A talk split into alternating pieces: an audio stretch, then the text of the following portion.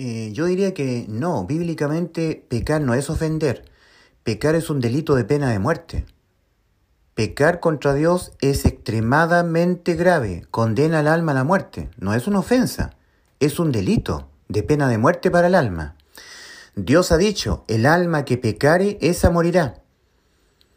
Y como no había ninguna forma en que nosotros los seres humanos que no podremos dejar de pecar porque hemos sido herederos de una naturaleza pecaminosa que nos impide no pecar. Esa naturaleza pecaminosa la adquirió Adán en el huerto del Edén y ha sido heredada a toda la raza humana. Y una comprobación de que todo ser humano va a pecar hasta que se muera es que físicamente muere. Si un ser humano nunca pecara o dejara de pecar, nunca moriría. Retrasaría el proceso de envejecimiento, impediría la muerte. Pero la máxima prueba de que todos los seres humanos vamos a pecar contra Dios hasta que nos muramos es nuestra propia muerte física. Ahí están las tumbas, ahí están los cementerios. La paga del pecado es muerte. El alma que pecare, esa morirá. Muerte para el cuerpo, muerte para el alma. También muerte para el espíritu. Por eso Dios habló de nacer de nuevo, el espíritu. Que el que no naciere de nuevo no puede entrar al reino de los cielos. Ahora, el pecado no es una ofensa, no, no, no, es un delito de pena de muerte. Entonces, ¿qué fue lo que hizo Cristo por nosotros en la cruz del Calvario? Nos dejó exento de nosotros ser condenados a la muerte de nuestras almas por los pecados que cometen nuestras almas. ¿Y cómo nos dejó exento? Bueno, asumiendo todos nuestros pecados, cargándolos Él, siendo imputado judicialmente Él en un juicio sustitutivo a nuestro juicio de condenación que ocurrió en la cruz del Calvario. Ahí en la cruz del Calvario hubo un juicio alternativo para nosotros, donde hubo un sustituto en vez de nosotros. Ese fue Cristo. Como el pecado es un delito que únicamente se condena con la muerte, no es una ofensa, es un delito que tiene pena de muerte, y como Cristo tiene el poder de volver a vivir después de morir, el único que lo tiene. Cristo dijo de sí, yo soy la resurrección y la vida. Juan capítulo 10, en el episodio de la resurrección de Lázaro. Ahora, en el capítulo 11 de Juan, el Señor dice, por eso me ama el Padre, porque yo tengo poder para poner mi vida y volverla a tomar. Nadie me la quita. Yo de mí mismo la pongo, mi vida. Tengo poder para ponerla, mi vida, y tengo poder para volverla a tomar.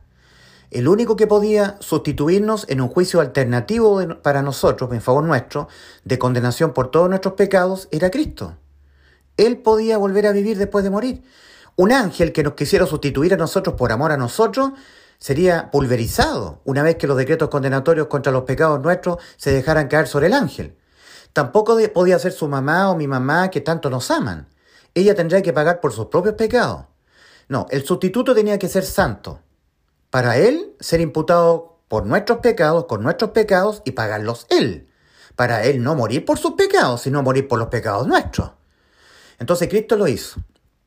Él se dejó imputar con los pecados de toda nuestra vida en este mundo, porque del todo no podremos evitar cometerlos. Y un solo pecado, cualquiera que cometamos, condena nuestras almas a la muerte. Por e-, eso es un pecado. Es un delito de pena de muerte para el alma. Entonces, ¿qué es lo que es el Evangelio? El Evangelio es el anuncio de que Cristo nos sustituyó completamente. Completamente sustituidos. Él fue imputado con todos nuestros pecados. Él fue condenado judicialmente por nuestros pecados, los pagó todos para dejarnos exentos nosotros de pagarlos nosotros. Cuando pecamos, nunca más somos condenados, porque el que fue condenado por todos y cada uno de nuestros pecados que cometeremos toda nuestra vida fue Cristo. Entonces el anuncio es lo que dice el apóstol Pablo en 1 Corintios 15, versículos 3 y 4 que Cristo Jesús murió por nuestros pecados conforme a las Escrituras, y que fue sepultado y que resucitó al tercer día conforme a las Escrituras. Y si Cristo Jesús murió por todos los pecados que yo cometeré estando en esta vida, entonces yo he quedado salvo y con vida eterna. Ya no los pago yo, los pago Cristo. Eso es. Por lo tanto, un pecado es muy serio.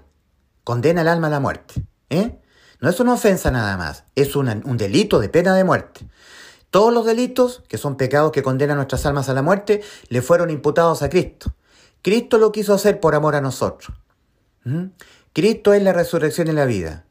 Es el único que le dijo a Lázaro, Lázaro ven fuera, y Lázaro volvió a la vida después de cuatro días de muerto. Cristo es el que puede resucitar y hacer resucitar a quien Él se lo, se lo diga, se lo ordene. Es por eso que cuando Cristo descienda a las nubes, cuando venga a arrebatar a la iglesia, será el Señor mismo quien dirá, con voz de mando, con voz de arcángel y trompeta de Dios, levántense, vuelvan a la vida los que han muerto en Cristo.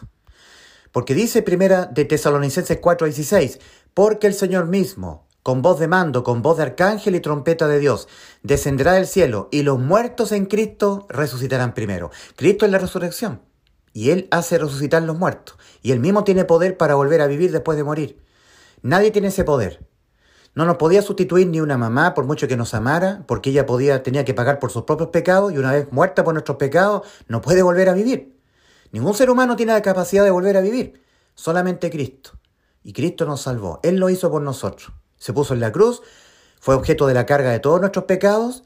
Los que son delitos que se condenan con la muerte del alma son graves los pecados, cualquiera sea. Una mentirilla piadosa, un mal deseo. El Señor Jesucristo dijo en Mateo 5, a esos judíos incrédulos que estaban creyendo que estaban cumpliendo la ley. Y nadie cumplió la ley sino Cristo. Oíste que fue dicho en la ley, no matarás. Entonces los judíos estarían pensando de, sí mismos, nosotros estamos cumpliendo la ley, no pecamos.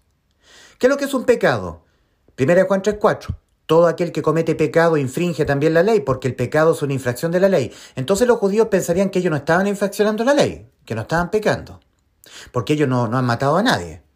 Pero el Señor les, dice, mas yo digo que cualquiera que se enoje contra su prójimo, ya pecó, quedará expuesto al juicio, al juicio de condenación. Entonces, también enojarse contra el prójimo es un pecado, también mentir, también tener un mal deseo, también codiciar, solamente en la mente. Es, es un pecado. Mire, eh, Linda, el, el apóstol Pablo dice, en el día que Dios juzgará los secretos de los hombres conforme a mi evangelio. Los secretos de los hombres. ¿Cuántos pecados los tienen en secreto los seres humanos? No los confiesan. Ellos no se acuerdan ni los confiesan a nadie. Los tienen como un secreto. En Romanos capítulo 2, versículo 16, el apóstol Pablo está diciendo, en el día que Dios juzgará por Jesucristo los secretos de los hombres conforme a mi evangelio. Hay mucha gente que se va a la muerte con secretos que son pecaminosos y nunca ellos lo reconocieron. Que esos pecados también los condenaban a la muerte a sus almas. Van al infierno. Arrepentimiento y reconocimiento de que nosotros vamos a cometer delitos contra Dios, pecados que se condenan con la muerte hasta que nos muramos y para evitar, Dios, que nosotros los pagásemos cada pecado que cometiésemos, que son delitos que se condenan con la muerte, en vez de pagarlo nosotros con la muerte de nuestras almas, Cristo los pagó en vez de nosotros. Entonces hemos quedado salvos de pagarlo nosotros, hemos quedado salvos con vida eterna. Esto es Evangelio, que Cristo Jesús murió por nuestros pecados conforme a las Escrituras y que fue sepultado y que resucitó al tercer día conforme a las Escrituras. 1 Corintios 15, versículos 3 y 4. Y si Cristo murió por mis pecados, entonces yo voy al cielo cuando muera, no voy al infierno. Yo ya no pago por los pecados con la muerte de mi alma. Los pecados que yo cometeré hasta que me muera, todos ellos que son delitos que se condenan con la muerte, le fueron imputados a Cristo y Él los pagó.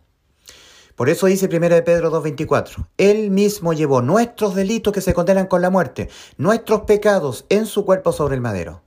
Es muy grande la salvación que Cristo nos logró a nosotros en la cruz. Y los seres humanos la invalidan al no creerla. Es lo único que condena al infierno un alma, no creer que Cristo ya lo salvó que ya les pagó todos sus pecados cuando murió por sus pecados. Porque si se pagan los pecados con la muerte del alma, no son ofensas, son delitos que se condenan con la muerte.